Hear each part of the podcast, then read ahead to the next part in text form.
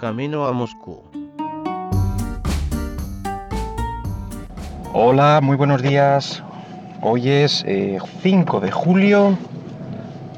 Comenzamos este nuevo camino a Moscú. Eh, vamos a hablar hoy de... Hoy tenemos solamente un, micro tema y es que eh, hace uno... No recuerdo si hace una semana, una cosa así, os comenté que había pedido un nuevo hardware de, Steam que ni conocía ni nada, el Steam Link. Eh, me llamó la atención, estaba buena oferta, etcétera, etcétera. El caso es que lo terminé, lo terminé pidiendo. Eh, pues ya lo he recibido, lo recibí el viernes, me parece recordar, sí, el viernes. Eh, y lo más raro es que pude probarlo, no muchísimo tiempo, ni con una cantidad de juegos enorme, pero lo suficiente como para comentar mis primeras impresiones, digamos. Luego pues, podré comentar un poquito mejor. Eh, en sí el cacharro está bien, a mí me gustó. Por el precio que yo pagué, me parece bastante útil, porque cualquiera que tenga juegos en Steam pues puede aprovecharlo. Ya no requiere eh, pues eso de ¿por qué te vas a gastar otros 60, 80 pavos para jugar a juegos de Steam? Eh, si yo que sé, si tu equipo pues ya es un pepino y no hace falta, yo que sé, eh, al revés, incluso vas a ver lo peor, o si eres un jugón, desde luego que no es, no es tu cacharro, porque tendrás un equipo muy bueno para jugar a los juegos, eh, juegos muy potentes y yo creo que la resolución que, saca puedes ajustarla, etcétera, mm, pero yo creo que se va, se va a notar. Quiero decir que va, mm, va a ralentizar un poco el juego o tus reacciones o con el mando, etcétera. Entonces, ahora, como yo lo jugué, a mí sí me gustó, sí me pareció un buen cacharro. Yo lo probé con tres juegos.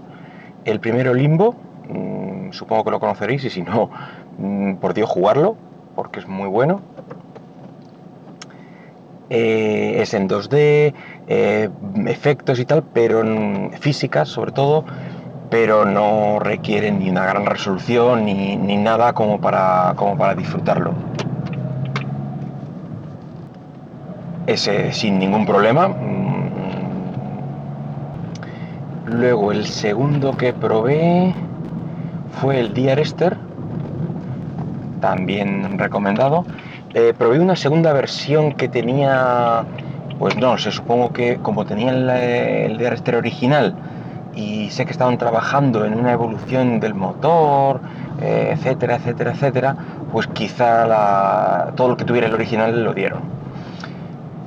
Este igual bien, este sí tuve que ir ajustando un poquito la resolución, pensaba que a 1080 podía ir. Lo que pasa es que, claro, decir que mi ordenador es, un portátil es decente, pero no es de juego. Quiero decir, mm, la gráfica es normal, eh, el micro es normal, es un i5, eh, vamos, no es nada del otro mundo para jugar.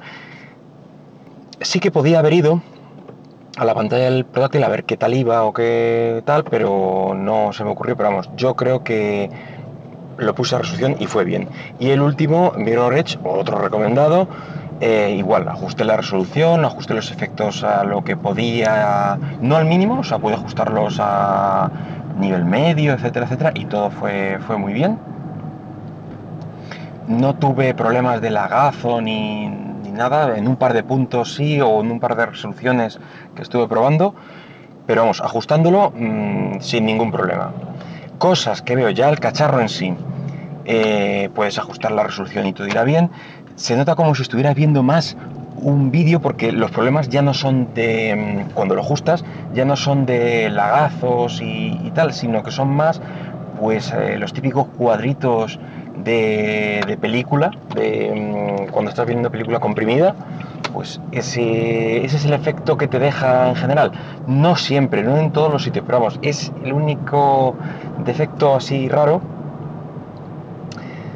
Y, luego una cosa curiosa, eh, si lo, vamos a ver, eh, dos cosillas. Si jugaba con el portátil y la tapa bajada, eh, parpadeaba. Supongo que el Steam intentaba arrancar la pantalla y el propio sistema lo iba apagando. Entonces, eh, eh, parpadeaba la pantalla del, Steam Link, o sea, la, televisión, donde estaba conectado el Steam Link.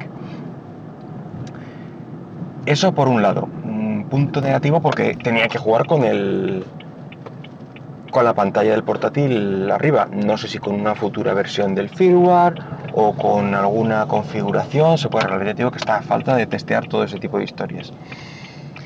Y luego, otro último detalle, el tema del sonido.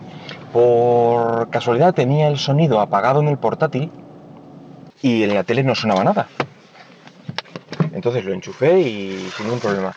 Y el volumen, aparte del de la tele, que funcionaba o tal, pero el volumen era el volumen del, ordenador. Es decir, mm, cuanto más alto lo tengas en el ordenador, más alto sonará en la televisión. Y si lo apagas, no hay sonido en la, en la televisión. Es decir, estaba sonando en la habitación donde yo tenía el portátil el juego y viéndose y todo, y en el salón, pues, pues también. Mm, yo pensaba que podría dejar el, el ordenador, mm, ya te digo, tapa bajada y tal, sin ningún problema. Y el sonido al mínimo o sin sonido incluso y trabajar normalmente en el, en el salón. Pero no, ese se ve que o no han pensado en eso o está más pensado para un equipo de sobremesa donde a lo mejor apaga los altavoces, pero el sonido de lo que es el sistema está a un volumen y es el que manda. Y apagas la pantalla, pero no está... Es una pantalla eh, que apagas físicamente, no eléctricamente o por el sistema. Entonces creo que el problema radica ahí. Pero aún así, me falta testear más y probar eh, por si alguien ha tenido estos problemas y no busqué nada. Entonces, eh, os haré seguramente otro próximo review cuando haga otras pruebas con este par de detalles comentados. Y bueno, ya llegamos hace un rato, así que hasta luego.